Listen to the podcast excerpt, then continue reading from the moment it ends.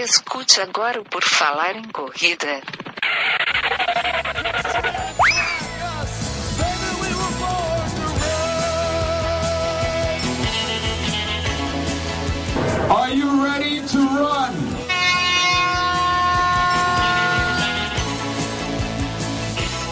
Começa agora mais um episódio do podcast do Puro Falar em Correr. Estamos aqui, querido ouvinte, novamente para deixar o seu sossego ou te dar sossego, eu não sei bem, mas é mais um episódio começando para vocês. O meu nome é Augusto e a minha convidada aqui de hoje é a Roberta Palma. Que ela quer ver? Eu vou ler aqui a descrição dela. Deixa eu pegar aqui, ó. Ela é Nossa, é jornalista, igualzinha. marqueteira, Não. corredora, chefe. Então, tá vamos conversar hoje com a Roberta Enio. Palma. Seja bem-vinda, Roberta. Obrigada, Enio. É, obrigada pelo convite. Prazer estar aqui com você Oi. no seu canal no YouTube, né? é, por falar em corrida. A gente que ama falar de corrida, né? Vive de corrida, então vamos falar de corrida. Vamos conversar aqui com a Roberta da história dela na corrida, a história com a corrida, como é que foi que criou o, site ali, o Jornal Corrida. Enfim, a gente vai falar sobre tudo isso aqui e vamos começar do, do começo, que eu sempre começo aqui. Te apresenta sucintamente para nós, Roberta. Quem é a Roberta Palma? Vixe, Maria, Roberta Palma é uma senhora de 51 anos que corre desde os 11, ou seja, há 40 anos ela corre. Sempre teve o esporte na vida, sempre teve o esporte na vida. Na infância, adolescência, a corrida era suplementar às outras atividades que eu praticava, né? Enquanto adolescente, é, na infância, representava o time da minha cidade, a minha cidade lá do interior, nos campeonatos que tinha e tudo mais. Depois eu me formei em jornalismo. Nunca é, imaginei trabalhar com outro tipo de jornalismo. Quando eu fiz jornalismo, não existia esse jornalismo que a gente chama hoje de qualidade de vida, né? Que é o que a gente faz. Quando você dá, eu me formei na década de 1990 e quando eu me formei a gente fazia jornalismo para trabalhar com esporte era só futebol que tinha.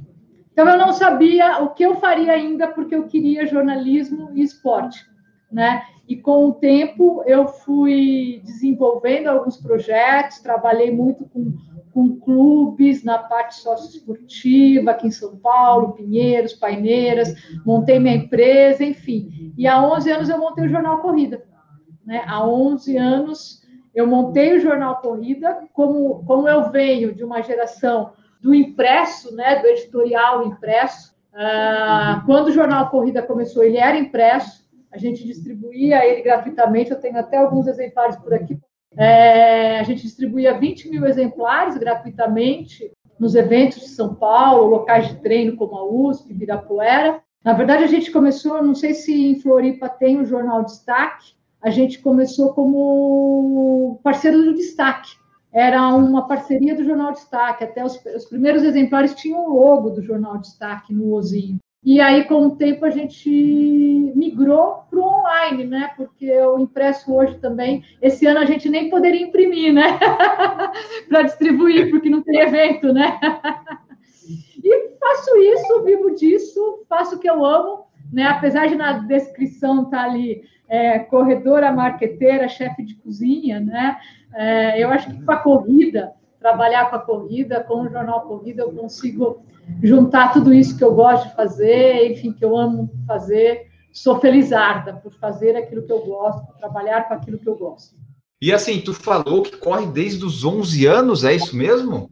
É, é quando eu era criança no interior, eu, eu nadava, eu fazia, jogava no time de basquete da cidade, jogava no time de handball do meu colégio, da escola que eu representava, né? E a corrida entrou como um, um complemento aos treinos é, dos esportes que eu fazia. Então eu, eu, eu fazia tudo na cidade, óbvio que é uma cidade pequena, né? Hoje eu corro as distâncias que eu corria quando criança, quando eu vou para lá visitar minha irmã e meus sobrinhos, eu falo, nossa, parecia tão grande, tão longe, né? E é tudo tão perto. Mas eu fazia tudo correndo, então eu ia para o meu treino de basquete correndo, ia para minha. Eu lembro que teve uma vez, eu tinha uns 16 anos, mais ou menos, e uma amiga minha começou a namorar um outro, um rapaz novo na turma, né, que não conhecia muito a turma, e falou: Ah, você é a filha do Palma que corre? Né? Até então eu não sabia que eu era famosa porque eu era a filha do Palma que corria, né? Porque eu fazia tudo correndo, ou eu fazia as coisas de correndo ou de bicicleta pela cidade, né? Eu ia em aula de inglês, aula de piano, era tudo correndo. Então, a corrida faz parte da minha vida realmente há 40 anos. Né? Teve um, um, período que eu me afastei da corrida, que foi o período de faculdade, né? Na década de 1990, você fazer jornalismo não combinava com esporte, né? Fazer jornalismo combinava com tomar cerveja e fumar, né? Lá nos anos, nos anos de 1990. É, então, foi um período que eu me afastei um pouco da corrida e do esporte, de uma forma geral até porque trabalhava o dia inteiro, estudava à noite. E depois que eu me formei, depois com o tempo, eu voltei para a corrida e estou aí, desde então. Você foi de uma, uma pessoa do, dos esportes, né? Pelo que eu é. entendi. E eu é. ia perguntar quem que tinha vindo antes, se era jornalista ou a corredora. Agora eu já sei que é a corredora. Mas é como é que surgiu o interesse de ser jornalista? Foi o esporte que me levou para o jornalismo. Foi o esporte. Na verdade, eu sempre gostei muito de fotografia. Como eu gostava muito de esporte, eu pensava em fazer educação física, eu pensava em fazer fisioterapia, cheguei a pensar em fazer fisioterapia, mas na minha época, no final da década de 1990, a educação física não era o que é hoje, né? Você fazia educação física, você ia ser professor do Estado só, enfim. E não era uma, uma, uma atividade, uma aula que as pessoas iam, né? A galera fazia, pegava atestado falso só para não fazer aula de educação física, né? Então, a educação física não me chamava atenção. Né? Eu procurava alguma coisa que eu pudesse estar perto do esporte, mas que não fosse educação física. E eu gostava muito de fotografia, e eu fotografava. Por volta de 86, mais ou menos, é, 86, 85, mais ou menos, entre 84 e 86. Eu, naquela época, a grande máquina fotográfica da época era Olympus Trip 35 uma maquininha que eu tenho ela até hoje guardada aqui. É, minha família, minha mãe me deu, eu gostava muito. E eu fotografava, eu fotografava muito esporte, muita coisa, participava de concurso de fotografia na, regi na, na região, ganhei concurso de fotografia. E uma vez, no interior de São Paulo, tinham os famosos Jogos Abertos do Interior, que era onde concentrava, né? Era dos Jogos Abertos que sair a galera para a seleção brasileira de vôlei masculino, de feminino, basquete.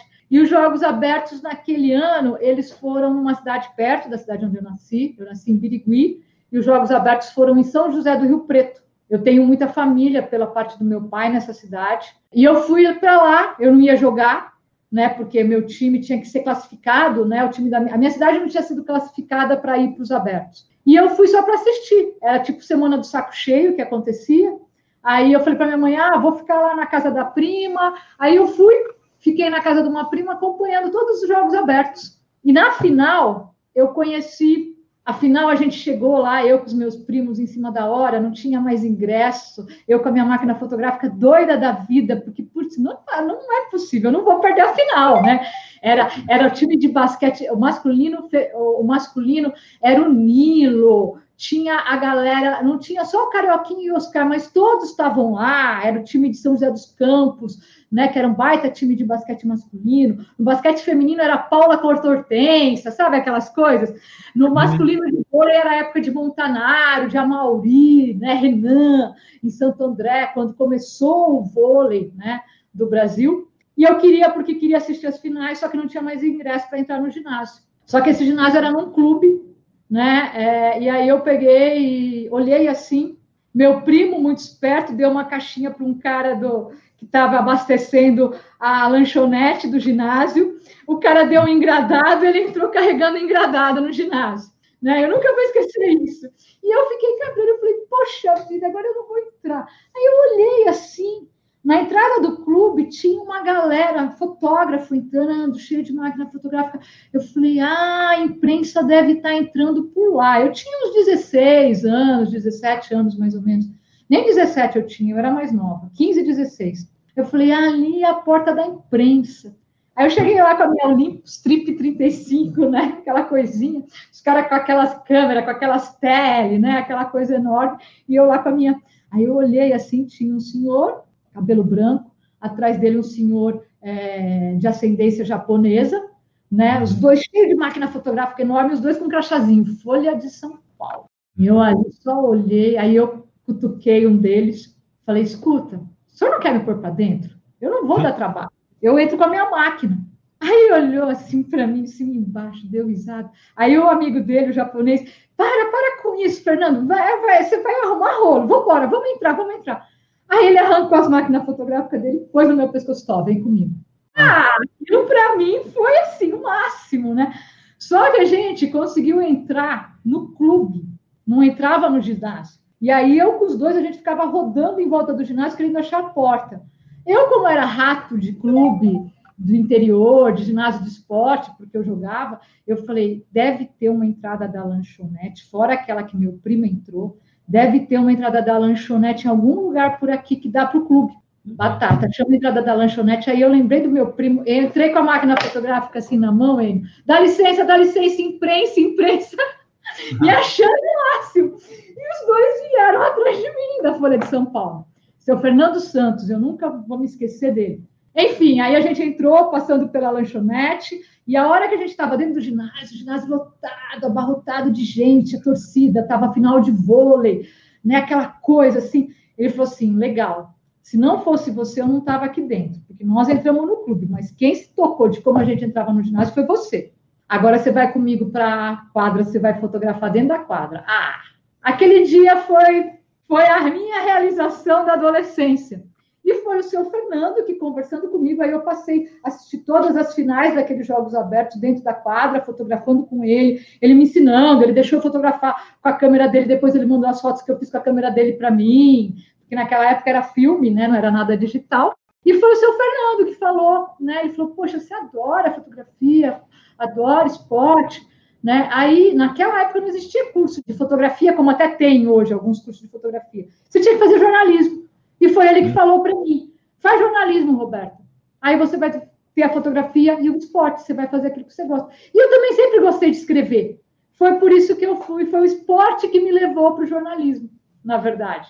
Né? Eu nunca quis ser jornalista e o jornalismo me levou para o esporte, ao contrário, foi o esporte que me levou, a fotografia e o esporte que me levou para o jornalismo. É uma história longa, desculpa, Enio, mas é uma história legal, você entende? Por isso que eu contei ela inteira. Não, mas tem que ser inteiro para o pessoal pegar o contexto, né? Como é que foi que virou? É, é isso aí. Tu fala cidade, interior, qual cidade que é? Eu nasci em Birigui, tá? Eu e o Reinaldo, eu costumo brincar, eu falo que eu e o Reinaldo Janequini nascemos em Birigui, aí todo mundo sabe onde é, porque o Reinaldo Janequini nasceu lá. Inclusive, quando eu jogava basquete, ele era alguns seis anos mais novo que eu, e ele era do time de vôlei da cidade. E o pai dele era jogador de basquete na cidade. Tu falou que teve um pequeno período ali sem a corrida por causa da, da faculdade. É, mas assim, quando tu corria, tu já corria assim, provas, treinava, como é que era? Naquela época não tinha corrida como tem hoje, né? Eu voltei a correr em 95, por aí. Eu me formei em 91. Aí, enfim, na época de faculdade, escola, eu fiquei mais um tempo sem correr. Eu voltei a correr mais ou menos em 95. E a, era uma coisa só de Ibirapuera. Eu andava muito de bicicleta pela cidade de São Paulo já, né? Eu não perdi a mania de andar de bicicleta. Até hoje eu ando de bicicleta de um lado para o outro. Né? Eu uso a, a, bicicleta como meio de locomoção alguns dias da semana, não agora durante a pandemia, né? Mas eu sempre usei a bicicleta. É, e eu ia correr, ia correr no Ibira, não sei o quê. Participar de prova, a primeira, eu via que tinha as provas, mas não era uma coisa assim que me chamava. A primeira prova que eu participei já foi anos 2000. Eu acho que foi 2000, uma corrida de Natal, que era uma prova que acontecia, os seis quilômetros era, era, era os seis quilômetros direto no, dentro do Ibirapuera. Era tão pouca gente que ela acontecia dentro do Ibirapuera. Cabia todo mundo para correr ali dentro. Então, acho que foi, acho que foi isso, ou, 80, ou 98 ou 2000. Eu não lembro ao, certo. Foi nessa, nessa época. Aí eu comecei a ver esse mundo dos eventos de corrida e eu continuei correndo e participando dos eventos. Aí teve aquele, aquele, aquele primeiro Nike da SK, que foi super famoso, né? é, que levou, foi a primeira vez que teve uma prova com 10 mil pessoas. Eu lembro que as fotos eram lindas, aquele mar de gente. Eu guardo a camiseta até hoje. Tá, e daí quando tu retornou aí, começou a correr, tu começou, tipo assim, a procurar treinar, aumentar distâncias?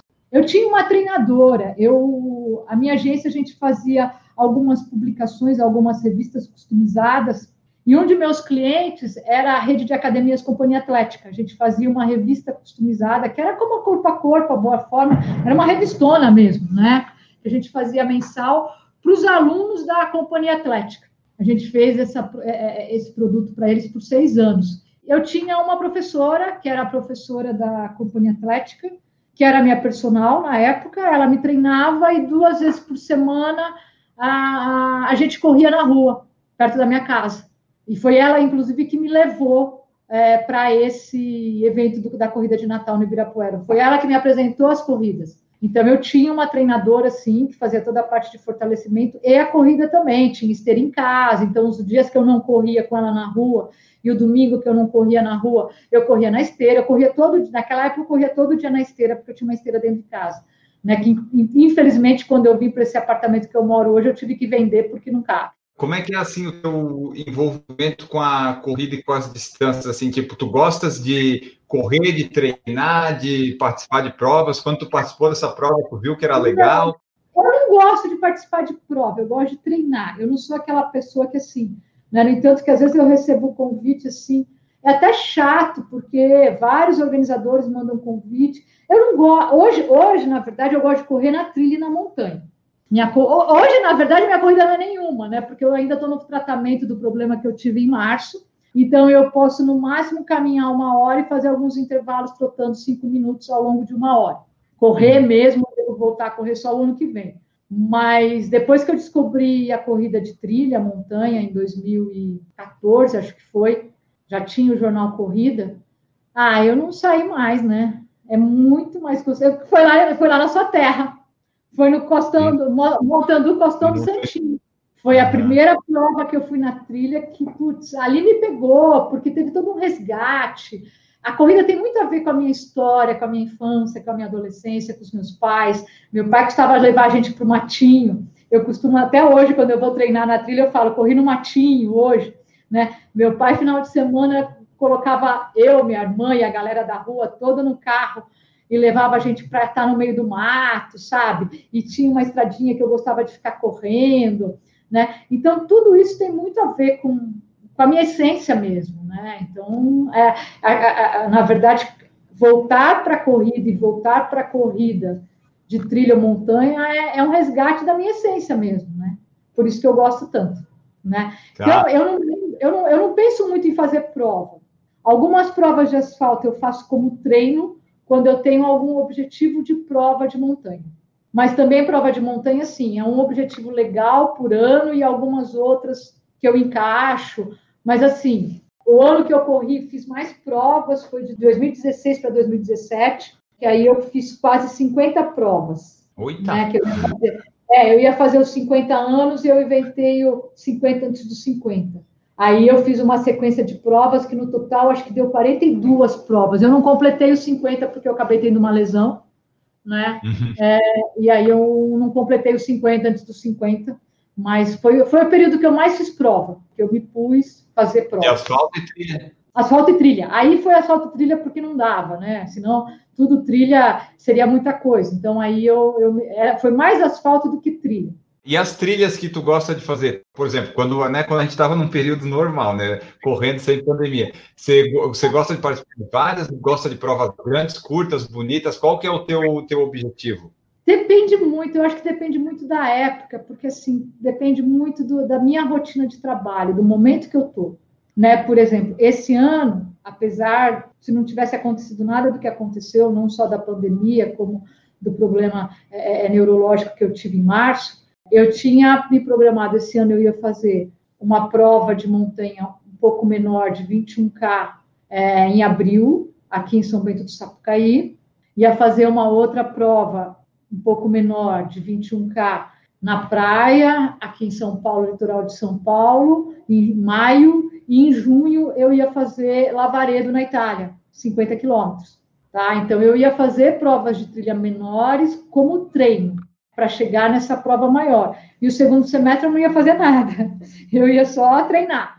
esse era o meu plano para esse ano, né? O meu planejamento, né? Era ter um primeiro semestre bem forte e um segundo semestre um pouquinho mais tranquilo, até porque é complicado, né? É, eu acho que para quando você vai para montanha, para trilha, é, quando você fala de 21K de prova de montanha, você está falando em ficar quatro horas na montanha, cinco horas na montanha, dependendo do percurso. Então você tem que estar muito treinado. Aí você tem que ter, você tem que ter um planejamento muito legal. Então eu sempre penso num, numa época só, não dá para ficar o ano inteiro, né? Porque senão eu não tomo conta do resto da minha vida. Então, tu gosta de prova longa de trilha também, né? Tu gosta de colocar um objetivo assim, ó, essa de 50, Sim. por exemplo, tu queria fazer, tu gosta das, das longas em trilha. Sim. Na verdade, não que eu goste. Assim, é, é, é, tem a Ultra Fjord, que foi a que eu fui em 2018 para fazer os 50K. Me perdi na trilha, fiquei 32 horas perdida na trilha da Ultra Fjord, que é considerada a prova mais selvagem do continente americano. Então, assim, Fjord é um sonho de consumo meu. Eu vou voltar lá um dia para fazer os 50K, terminar legal. É, a Lavaredo é prova dos sonhos. E ir para Lavaredo para fazer 21 não tem graça. Você vai lá para a Itália, na Cortina d'Ampezzo, num dos lugares mais, uma das montanhas mais lindas do mundo. Aí você treina, mas não é que eu tenho. Eu tenho essas duas provas. Se você me perguntar, ah, que nem algumas pessoas falam, pô, mas você não tem vontade de fazer Mont Blanc? Não, não tenho vontade de fazer Mont Blanc. Porque para fazer o Mont Blanc você tem que entrar na, na, na UTMB mesmo, que é mais de 100, 100 quilômetros. Eu não sou nem um pouco afim de treinar. Eu não tenho condições físicas, emocionais, financeiras, para viabilizar um treino para uma prova dessa. Não tenho. Eu penso em provas menores. Depois que eu fizer essas duas, que são as duas que eu quero fazer, Lavaredo, na verdade, não são 50 quilômetros, são 48. E a Ultra Fjord, que eu quero voltar para terminar, os 50K, eu não tenho pretensão de fazer mais nenhuma prova acima de 30.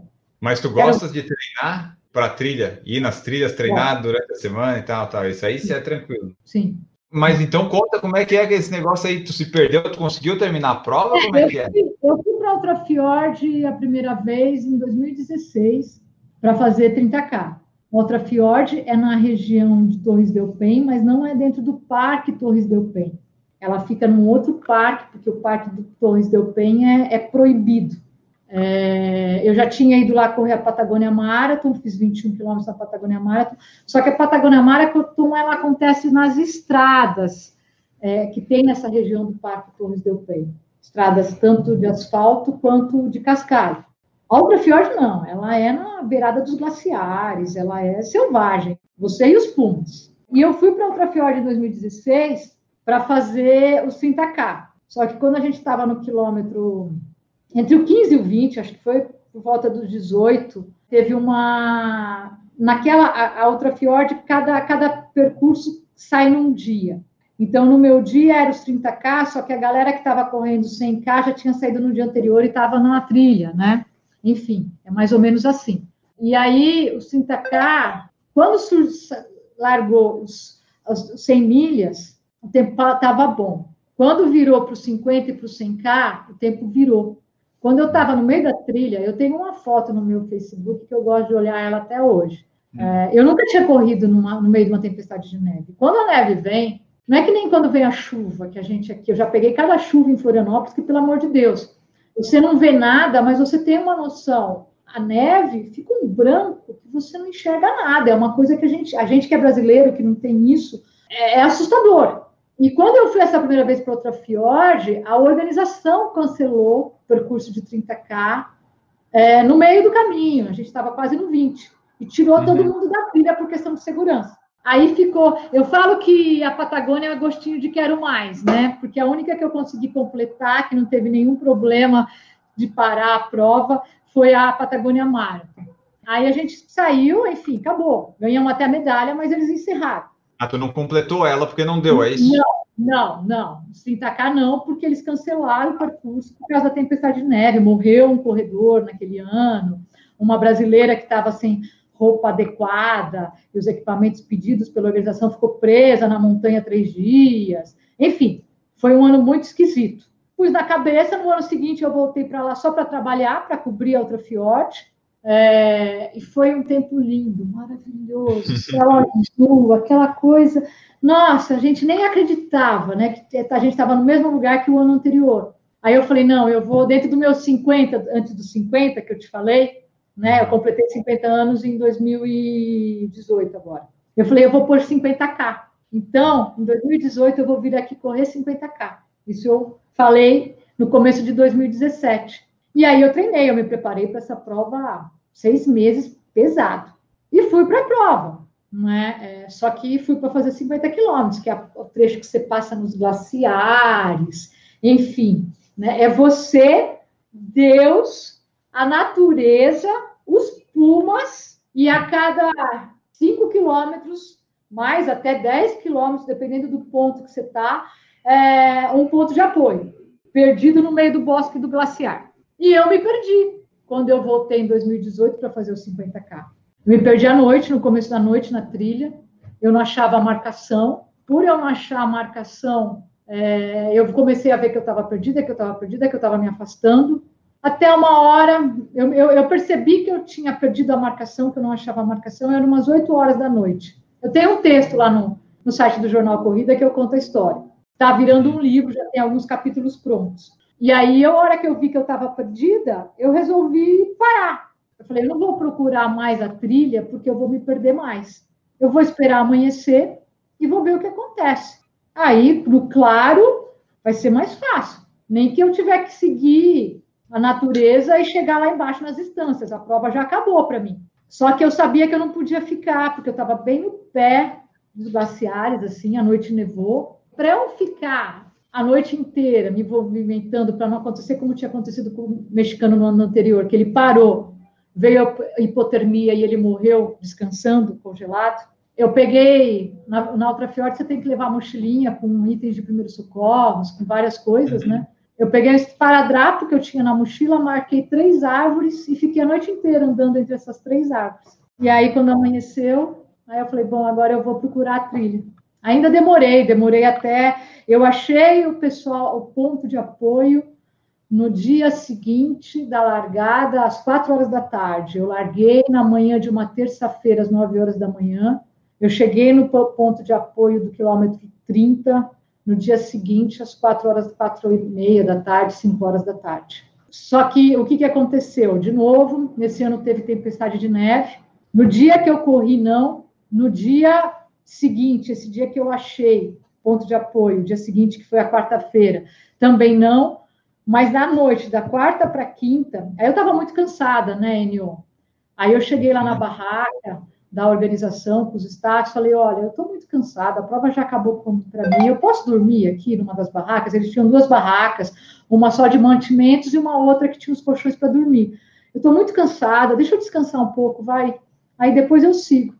Aí eles falaram com o rádio, com a organização, porque não tem como voltar, não tem como pegar, não tem jeito. Você tem que continuar. É no meio do nada, literalmente. Aí eles falaram com a organização pelo rádio, a organização autorizou eu ficar lá. Aí eu tentei dormir, mas o corpo doía muito, que não sei o quê. No dia seguinte, quando eu acordei para ir, era uma tempestade de neve absurda. Que eles cancelaram a prova da quinta-feira, que era o 70K, porque não dava. E aí eu fiquei presa na barraquinha com os dois staffs até a tarde da quinta-feira daquele dia. Né? Eu fui chegar na estância que seria a chegada dos 50K na quinta-feira, quase meia-noite. Porque aí à tarde o tempo melhorou um pouquinho.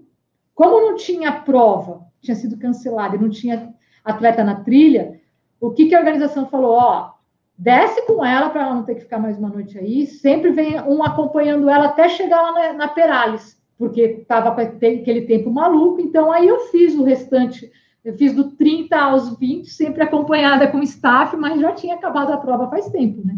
Então, tu não conseguiu completar nenhum dos anos, por isso que tem esse objetivo não, de ir lá. Não, nunca completei. Oficialmente, apesar de eu ter medalha das duas, porque a organização, inclusive, por eu ter sobrevivido, por eu não ter morrido lá, enfim, por tudo que aconteceu, eles até me deram uma medalha que para mim nem conta. Nem conta porque, enfim, por mais que eu completei, eu andei cada metro dos 50K, mas foram três dias, né? Quanto se perdeu lá naquele primeiro momento? Em algum, ah, o pessoal da organização eles têm algum controle do pessoal que demora muito para saber assim? Na madrugada que eu fiquei, que eu fiquei perdida ali naquele campo entre as árvores, eles saíram para me procurar, mas eu estava muito afastada. Eu fui, eu fui para o pé do morro, né? Então imagina, imagina que é um vale, aqui tem os glaciares, aí tem um vale aqui e aqui tem um bosque. Desce o rio, né? E na verdade a trilha é mais perto do rio. Eu vim para cá. Eu estava meio afastada, então eles foram me procurar, eles apitaram, eu apitei, porque você tem que ir para apito de segurança, né? Eles não escutaram eu apitando e eu também não escutei eles apitando. Como é que foi essa tua transição aí, vamos dizer, do asfalto para a montanha? Como é que tu fez para que tu correu montanha, tu viu que era legal e tal? Como é que foi essa transição? Foi simples? Foi tranquilo? Foi tranquilo, porque aqui perto da minha casa eu tenho um parque que ele tem uma trilha muito legal para treinar. Então, mesmo antes, eu já corria aos finais de semana nessa trilha. Né? Não é uma trilha, né, como algumas que a gente tem aqui, mas eu tenho perto de mim os dois parques que os corredores de montanha, dentro da cidade de São Paulo, que os corredores de montanha treinam, que é o Volpe e o Panambi, são perto da minha casa. então, eu já, já, já, já era mais fácil para mim pisar na terra, pisar no pedrisco, pisar no piso irregular, você entende? Já, já era mais tranquilo para mim. Quando você estava mais no asfalto, você chegou a correr maratona, fez essas longas distâncias? Então, em 2016 eu fui para fazer a maratona de Amsterdã. Entre todas essas 50, quase 50 provas que eu passei, uma delas é, foi a maratona de Amsterdã. Só que 45 dias antes eu fui para a Patagônia para fazer a Ultra Pain. Eu fui para fazer 35 lá meio que como treino eu gosto muito dessa região, eu gosto muito desses eventos que acontecem na Patagônia chilena.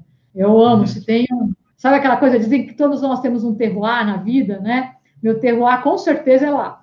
E eu fui fazer esse, essa, essa prova 45 dias antes da maratona de, de Amsterdã, e assim, pior de uma maratona são os treinos, né? O meu ciático, eu já não era tão jovem assim, o meu ciático sentiu muito nos treinos para maratona.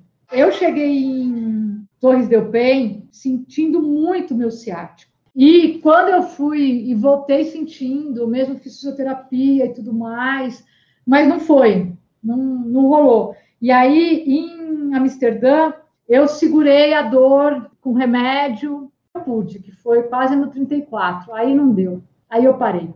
Então, eu fui para Amsterdã, mas não terminei Amsterdã. Né? Mas e, eu... foi tua única maratona? Como? Foi tua foi. única maratona? Não tenho a menor vontade, na verdade, eu fui para a maratona de Amsterdã como um treino porque eu ia para a Fiord depois. Eu não tenho a mínima vontade de correr uma maratona de asfalto. Agora, menos ainda.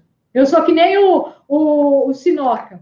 O Marcelo Sinoca é um dos nossos maiores ultramaratonistas de montanha, campeão de corrida de aventura, enfim, é um dos melhores caras ele fala: se para ser maratona, eu não sou maratonista, porque eu nunca terminei uma maratona de asfalto. Ele já foi campeão em um monte de prova é, de ultramaratona de trilha, mas ele nunca fez asfalto. Eu estou ali com Sinoca, porque eu não tenho a menor intenção, somente agora, depois dos 50 anos, quero fazer 50K, 40 e poucos K na trilha. Eu acho que o asfalto, se você não consegue ter uma rotina muito bem regrada, o treino para prova longa de asfalto é muito cruel. E olha que eu faço esporte a minha vida inteira, né? Eu não sou uma pessoa que tive um período muito pequeno da minha vida de sedentarismo, né? O corpo sente muito. O meu. Eu tenho amigos, o Zé Eduardo, que é blogueiro do Jornal Corrida, que inclusive você já entrevistou. O Zé Eduardo faz, já chegou a fazer uma maratona a cada final de semana.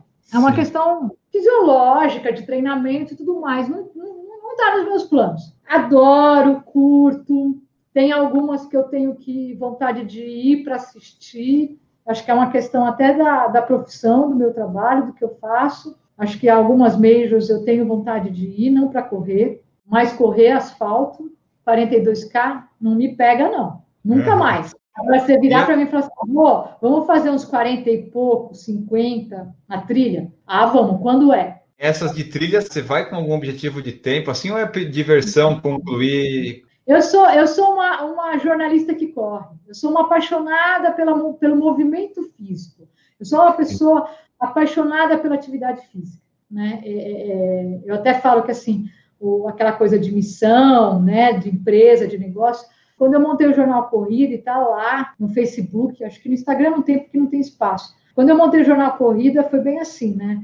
Qual que é a nossa missão? Promover saúde, qualidade de vida, bem-estar, o maior número de pessoas possível, por meio da motivação e do acesso ao conhecimento da prática de corrida. Eu só acho que a corrida é uma atividade física excepcional, se praticada, é o que eu sempre falo, corrida, ah, só por o tênis. Não, não é.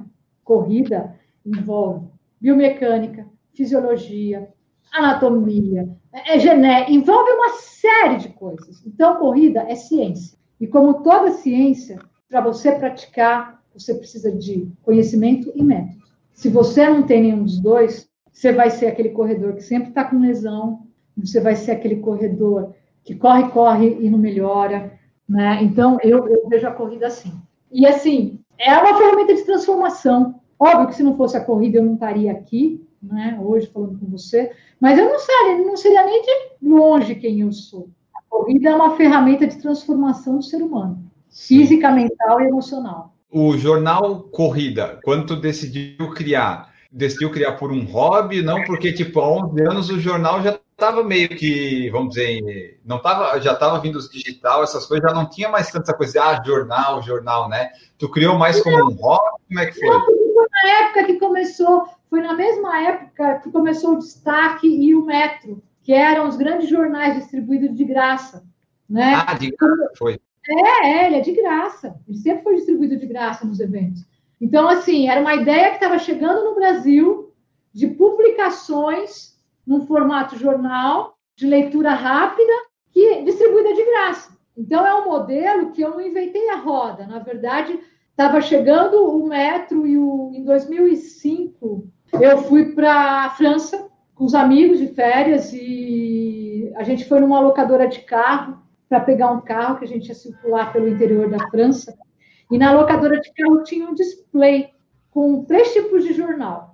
Um era o jornal de esporte em geral, eu tenho até hoje esses jornais guardados. Um era o jornal de esporte em geral, o outro era um jornal só de ciclismo e bike, porque na Europa o ciclismo é muito forte, e o outro era um jornal que chamava Running. Era um jornal de corrida, assim, que as pessoas pegavam de graças em alguns pontos estratégicos em Paris. E eu falei, uhum. nossa, que legal isso. Eu já tinha tentado trazer uma época em parceria com uma editora, antes da Abril, eu tentei trazer a Runners World para o Brasil. Né? Eu fui, inclusive, fazer uma reunião na Itália com o cara que era o responsável pela Runners World, a licença da Runners World International. É, então, eu já queria fazer alguma coisa assim. Né? Eu já tinha as publicações, eu já tinha o meu negócio, eu já queria, eu via isso crescer e queria entrar nessa. É, mas não deu, enfim, a gente não conseguiu e depois de a gente fez esse, acho que foi 2001 ou 2002 que eu falei com eles, e acho que foi 2004, 2003 que a Runners World veio pela editora Abril. É, e aí eu soltei o Corrida inspirada nesses jornais que eu vi lá na França. Eu nunca fiz, eu sempre fiz banca, publicação customizada, revista de marca, como eu fazia da Companhia Atlética, fiz para Mitsubishi Motors, fiz para para Ferrari, para os donos de Ferraris, era uma revista de luxo que ia para quem tinha Ferrari no Brasil. Então, eu sempre fiz revista customizada, trabalhei com produção de conteúdo nesse sentido. É, então, eu não tinha uma experiência de distribuição de jornal. Então, quando veio a ideia de eu fazer o, o jornal Corrida, e eu resolvi investir nessa coisa, eu fiz uma parceria com o Destaque, porque eles tinham a logística de distribuição, né? Porque eles distribuíam o jornal de graça em todos os faróis de São Paulo. Mas aí nessa época ele já estava digital também, já tinha site? O Corrida não. O Corrida ganhou o primeiro site do Corrida. Ele não foi. Na verdade, ele ganhou logo na sequência. É, ele ganhou dois meses depois. Por quê? Ah, o que levou eu montar um site para Corrida, que não foi nem. Não tinha nem cara de site, era um blog, foi o 600k da Nike. Porque a gente foi convidado para cobrir o 600k da Nike. E foi o grande boom da corrida na internet, né? Aí eu criei o Twitter, na época não tinha Facebook ainda. Eu criei o Twitter do Corrida e criei um blog que eu ia pondo as matérias da cobertura e as fotos da cobertura do 600k da Nike. Então foi isso, foi 2009. 600k da Nike. A gente lançou o Corrida em agosto, 600k da Nike, se eu não me engano, foi setembro ou outubro, uma coisa assim. Então foi logo na sequência. Não demorou muito, não. O Jornal Corrida hoje quem faz é só você? Tu atualiza, tá atualizando o site ainda ou tá mais no Instagram? Como é que tá isso? O site a gente faz uma atualização. A gente tem 6 mil matérias já publicadas no site do Jornal Corrida. Então, assim, é muito conteúdo que a gente já produziu. Eu troquei o site há dois anos. Como a gente fala muito de saúde, qualidade de vida e bem-estar, tem muita coisa que é meio atemporal. Então, tem muita coisa que a gente publicou que eu não repostei, e que aí a gente dá uma atualizada e acaba repostando ao longo do tempo. A gente atualiza, sim, a gente mantém as mídias sociais, Instagram, Facebook. Eu uso ainda o Facebook, o Facebook ainda é forte, né? É, eu acho que ainda tem que se usar o Facebook. A gente tentou fazer um canal online, mas é muito complicado é, você manter as gravações, equipamento, é, é toda uma outra história. Então a gente parou com a história do canal online. Hoje a gente usa o YouTube com coisas pontuais. Nessa negócio da pandemia, da quarentena, vocês começaram a usar bastante o do jornal Corrida para fazer live, né? Eu vi que teve algumas, né? A gente sempre fez. E na pandemia, na verdade, a gente parou porque eu fiquei doente. A gente, a gente, a gente começou a fazer as lives do jornal Corrida em março do ano passado. Era sagrada. Toda segunda-feira tinha live do jornal Corrida com algum convidado, sempre. Eu sou jornalista, então é sempre entrevistando alguém. É, eu, para falar de mim, alguém tem que perguntar para mim. Né? É, é, é, eu sou jornalista, não tem jeito. Então, assim, a gente toda segunda-feira a gente tinha live. Tinha semanas que a gente tinha live quatro dias e tinha semanas que a gente fazia live às quintas-feiras. Segunda e quinta, que a gente até brinca, brinca com a hashtag live de segunda com conteúdo de primeira, live de quinta com conteúdo de primeira. Né? A gente uhum. brincou com essa coisa, ah, isso é de quinta, ah, isso é de segunda. Né? Não, conteúdo é de primeira. E a gente começou a fazer essas lives. Se você for lá no Instagram do Jornal Corrida lá atrás, você vai ver que já tinha post chamando para live. Março, abril do ano passado. No começo desse ano, ah, com férias, com diminuição de eventos tudo mais, os especialistas todos viajando, né? Eu ia voltar às lives depois do carnaval. Só que na semana seguinte, depois do carnaval, que era a semana que a gente ia voltar às lives, eu fui internado. Aí eu fiquei 20 dias internado. Quando eu saí do hospital, que já tinha, é, já estava essa coisa da pandemia, já tinha é, é, o isolamento e tudo mais. Eu saí do hospital, o mundo já estava de ponta cabeça. Eu ainda fiz, foi a live da segunda-feira, eu fiz uma no domingo e outra na segunda, porque eu ia fazer uma sequência de lives sobre pandemia, sobre tudo. Aí na live da segunda-feira eu passei muito mal com dor. Eu terminei a live, eu fui para o pronto-socorro. No entanto, uma amiga minha que me conhece me mandou um WhatsApp, eu estava no, no pronto-socorro, ela falou, você não estava bem, você está bem? Eu falei, não, estou no pronto-socorro. Ela falou, estava na tua cara que você não estava bem. Quem te conhece sabe que você não estava bem. E aí eu cortei as lives. Fiquei março, abril, maio sem live, junho sem live.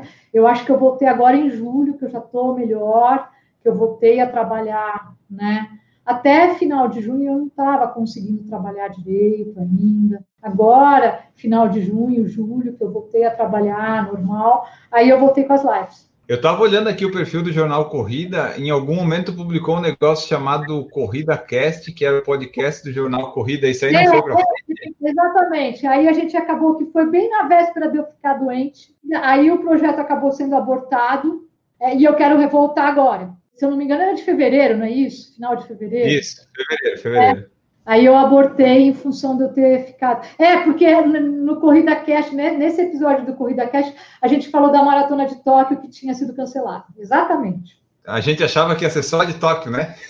Pois é, né? Quem imaginou, né? Exatamente. A gente fez alguns episódios aqui que a gente ia meio que fazendo é, com os acontecimentos, né? E tipo, a gente achava que era uma coisa, depois outra, depois outra, depois a gente parou de fazer, porque ah, tá sempre mudando isso aqui, vamos entrevistar pessoas de novo. É, aí agora eu voltei, e a partir de setembro eu volto só para segundas, que é o nosso dia padrão, live de segunda. E assim, essas lives que você faz, é, é complicado de achar convidado ou tua agenda de jornalista te consegue isso fácil? Porque às vezes para aqui para o podcast que eu faço, eu fico, às vezes eu, eu fico assim penando para achar um, um convidado para eu não ter que fazer sobre assunto aleatório, né? É fácil. Tem gente que até fica bravo comigo, fala, porra, você nunca me chamou para uma live. né? Porque é tanta gente, é tanto tempo fazendo jornalismo e, e enfurnada nesse mundo da corrida, que você conhece muita gente. Uhum. Então, assim, ah, eu chamo um treinador, puta, eu chamo um treinador para um negócio, aí o outro treinador acha chato porque ele nunca foi chamado. Ah, tem isso? Tem, tem. Você não conhece? Nossa, que mundo da corrida você vive? Eu quero ser o mundo da corrida. Porque, Olha, por exemplo, o mundo da corrida que você vive não tem ego. Mas então tu consegue fácil os convidados? É, eu, às vezes, tenho dificuldade. Sim. Como é que tu vê esse mercado da corrida hoje? Claro que tem a pandemia que deu uns, né, deu uma complicada. Como é que estava meio que antes? Como é que tu tá vendo agora? E o que, que tu acha que pode acontecer? Tu que acompanha isso bem de perto. Eu acho que o, mercado, o mercado da corrida estava todo mundo numa zona de conforto. É o que eu acho. Organizadores, influencers, youtubers, é, marcas, Estava muito zona de conforto, estava muito legalzinho funcionando. Ah, veio uma prova nova, veio não sei o quê, ah, veio não sei o quê, né? Enfim, sempre os grandes organizadores ali, os pequenos, alguns fazendo a coisa acontecer na unha, outros fazendo cambalacho, né? Faz, abre inscrição e some, depois não tem prova, enfim. Tava, tava uma coisa meio, meio morna. E acho que tudo isso, óbvio que sacudiu, vai sacudir, mas eu acho que a hora que voltar, a corrida vai ter o terceiro rumo. A demanda vai ser grande? Vai. Quando sair a vacina? Acho não, tenho certeza. Faço essa aposta com você, depois você me cobra. Eu acho que eu acho que depois que já, sabe, sai vacina, que as pessoas puderem sair sem máscara e tudo mais, de novo eu volto naquilo que eu falo que é a nossa missão, que é o meu objetivo. Corrida é ferramenta de saúde. E com essa pandemia, está mais do que provado que a corrida é uma baita ferramenta de saúde. Saiu pesquisa que quem corre produz um. Ah, produz com um hormônio aí, com a, atividade física, que ajuda a enfrentar melhor a, a Covid.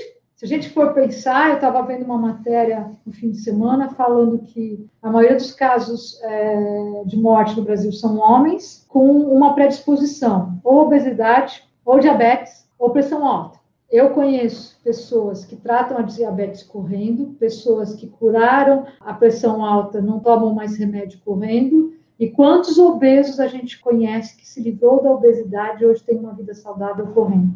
A gente fez umas lives, a gente lançou um movimento que chama Movimento Corrida Solidária, que vai arrecadar recursos para doar para os staffs. E no fim de semana que a gente lançou esse movimento, a gente fez uma sequência de lives é, e numa das lives a gente falou com alguns treinadores, eu estava falando até com o Mário Sérgio, que é da, da assessoria que eu treino, da Runfan, e a gente estava comentando, né, que a gente que conhece corredor, conhece corrida, a gente bate o olho em alguém correndo, a gente sabe se está começando agora ou já corre faz tempo, né? E eu, domingo, eu sento aqui no terraço da minha casa, eu vejo uma galera subir correndo, assim, em direção ao parque, por mais que o parque está fechado, lá embaixo tem uma, uma avenida grande, mais arborizada, perto do parque, eu vejo uma galera assim, passando, subir correndo, que pela roupa, pela postura, pelo tipo do tênis, está começando a correr agora. E o Mário também falou isso, né, nessa live. Ele falou, Roberto, eu tenho percebido a mesma coisa, eu tenho percebido pessoas que estão começando a correr agora. Né? E é verdade, tem muita gente que está começando a fazer alguma atividade física agora. Porque está provado que movimentar o corpo é condição sine qua non para você ter qualidade de vida e longevidade. É. E a corrida te possibilita isso. Ah, eu achei a notícia aqui, ó. Hormônio liberado na atividade física pode ter efeito contra a Covid-19, sugere estudo com testes in vitro. Pesquisadores descobriram que o hormônio altera a expressão de genes reguladores do AC2, que codifica uma proteína a qual o vírus se liga para entrar nas células humanas. É isso aí. Não é só a corrida, é atividade física de uma forma Sim. geral. É óbvio que a corrida é uma das atividades mais fáceis, mais acessível ainda. É, né? na pandemia a gente viu que se tu não, quando não podia sair, se tu não tem uma esteira, já não era tão fácil, né? Daí tivemos que achar outras formas. Exatamente, exatamente. Mas é, ela é uma ferramenta de saúde. Sim. A pandemia, esse negócio todo aí afetou o teu trabalho de alguma forma ou não? Afetou, porque, por exemplo, hoje a gente tem contrato com a ESCOM, um organizador. É, desde o ano passado, a gente tem, desde o começo do ano passado, a gente tem um contrato com eles, a gente está em todos os eventos deles. A gente cuida das palestras nos eventos, Maratona de São Paulo, Meia do Rio, São Silvestre e tudo mais. Então, a gente tem um fluxo e a gente perdeu isso. Porque hoje não dá para fazer impresso porque ninguém mais anuncia. Nem a organizadora anuncia mais. Antigamente, alguns organizadores até pagavam. Mas hoje eles dão, eles dão inscrição para duas dúzias de influencer e conta. É custo zero para eles. É, você não tem mais anunciante. Né? Então você tem que se reinventar de outras formas. A gente então tem os eventos, né, que a gente está sempre presente, fazendo, prestando algum serviço, fazendo e-book para o organizador, cuidando de palestras, montando, montando, trabalhando com conteúdo para o evento. E a gente lançou o ano passado e está relançando uma plataforma online de conhecimento e treinamento de corrida, que é o Corrida para Você. A gente lançou ano passado como Corrida Pro, mas aí a gente fez algumas pesquisas de mercado e tudo mais. O Pro afastou um pouco o corredor, porque pegou uma, hum. uma coisa meio de profissionalização. A gente deu uma segurada, era para a gente ter relançado também em março, depois do carnaval, mas enfim. Roberta no hospital, pandemia e tudo, a gente está relançando agora. Que o Jornal Corrida é só tu que faz, pelo que eu entendi, né? Eu tenho algumas pessoas que trabalham comigo como freelancer e tem uma pessoa que me ajuda na parte administrativa, financeira, enfim. Tenho gente de arte, tenho gente que edita vídeo, enfim. Mas jornalista mesmo sou só eu. De todas essas provas que tu já fez, todos esses lugares que você já correu, prova mais legal que tu já fez foram essas ali que tu comentou que tu se perdeu e não concluiu? É, as da Patagônia chilena, com certeza. Ultra Paine, para quem não gosta de trilha, a Patagônia Marathon, e para quem gosta de algo mais hard selvagem, a Ultra Fjord, com certeza. Mais uma prova também que eu sempre falo que indico é Jerusalém. Eu fui duas vezes correr em Jerusalém, e fui em 2014, 2015, e acho que todo mundo que tiver oportunidade tem que ir. É uma prova difícil, somente os 42 quilômetros, porque tem muita variação de altimetria, não é uma prova fácil, você está correndo no meio do deserto, uhum. querendo ou não, você está no meio do deserto, mas é, é, é lindo. Jerusalém, vai. Eu nunca tive na minha a pretensão de conhecer Jerusalém na minha vida. No entanto, quando eu fui a primeira vez, eu fui convidada. Eu falei, nossa, mas Jerusalém, nossa, mas tem, ah, tem os mísseis, tem a Palestina, aquelas brigas. Eu costumo falar que assim, todo ser humano tinha que ganhar um voucher quando nasce. Vale uma visita para Jerusalém. Porque independente de religião, estou falando de história, porque todas as religiões têm base na história. É, independente de religião, você vai para lá, você passa a entender tanta coisa que acontece no nosso mundo hoje. É um, é um umbigo do mundo, né? A raiz da nossa história está lá. Então, eu acho que é um lugar que vale a pena ir, conhecer, correr. E é lindo, eles recebem a gente com todo carinho. E dessas montoeiras de prova que já fez, teve uma que tu considera assim, tipo, a pior prova, uma que deu tudo errado, assim? Ou essa ou foi essa que você se perdeu também, que encaixa? Tipo assim, uma prova que tu pensou assim, putz, essa não era para ter ido. Se for para colocar alguma nessa, nessa cesta, eu coloco Amsterdã. Eu amo Amsterdã. Primeira vez que eu fui para Amsterdã, eu fui de férias e eu cheguei no domingo da prova, sem saber que tinha corrida. E aquilo me encantou. Eu falei, um dia eu vou voltar para cá. Se um dia eu fizer uma maratona, vai ser Amsterdã. Amsterdã é lindo, mas a prova lá, o percurso é chato, é cansativo. Amsterdã é bom para ir para passear. Você falou em livro, você está escrevendo um livro do quê? Do Jornal Corrida, da Roberta? O que, que é esse livro? Da minha história a partir do momento que eu fiquei perdida na Patagônia. E seria só sobre a minha história de ficar perdida na Patagônia. Mas depois desse dessa trombose cerebral que eu tive agora em março, eu estou me tratando para isso. Eu vou incluir uma parte desse meu processo de recuperação até eu completar os 50k. Ganhar uns capítulos novos, então, o livro. Vai ganhar uns capítulos novos. Vai ganhar uns capítulos novos. Bom, pessoal, então essa foi nossa conversa com a Roberta Palma, jornalista, corredora e mais um monte de coisa aqui que vocês descobriram hoje na nossa conversa. É, esperamos que vocês tenham gostado. Vocês já sabem, né? Manda seus feedbacks, seja no YouTube, no Twitter, no Anchor, compartilha no, quando você estiver ouvindo. A forma mais fácil de você nos ajudar é compartilhando nosso conteúdo, nosso podcast, nossos episódios. Também tem a forma que você pode ajudar financeiramente, se quiser que é através do PicPay, do Apoia-se, do Padrim do próprio Anchor. A partir de um real você pode fazer parte dos clubes de apoiadores do PFC. Mas se não der, você faz aquela coisa assim, né? Compartilha, mostra para seu amigo, para sua avó, para sua tia. Você vai mostrando para todo mundo e vai ajudando o Por Falar em Correr a se espalhar por aí. E agora eu vou me despedir da Roberta. Muito obrigado pela presença, pela participação. Obrigada a você. Deixa aí o teu tchau, tua mensagem final e as redes sociais, sites, o que mais tu quiser divulgar, fica à vontade e muito obrigado. Obrigada a você, obrigada pelo convite, obrigada pelo espaço, parabéns aí pelo seu trabalho, levar coisas da corrida para os corredores, né, de uma forma acessível, com uma linguagem acessível. E estou lá, estou no Jornal Corrida, né, tem as minhas, as minhas mídias pessoais, mas o Facebook eu já não entro faz tempo, meu pessoal, Instagram eu posto mais no, nos stories, posto muito pouco, posto mais treino, mas agora como eu não estou treinando, eu não posto nada. Mas segue lá o Jornal Corrida, que sempre tem coisa, sempre tem novidade. Muito obrigado, então, Roberto. E nós ficamos por aqui. E a frase final de todo o podcast, hoje eu vou pegar lá do Jornal Corrida, de uma foto que tem lá, que é a seguinte: Na vida não importa quantos anos você tem. Nunca é tarde demais para começar. Na realidade, o melhor ainda pode estar por vir. Então, ficamos por aqui. Um grande abraço para vocês e voltamos no próximo episódio. Tchau!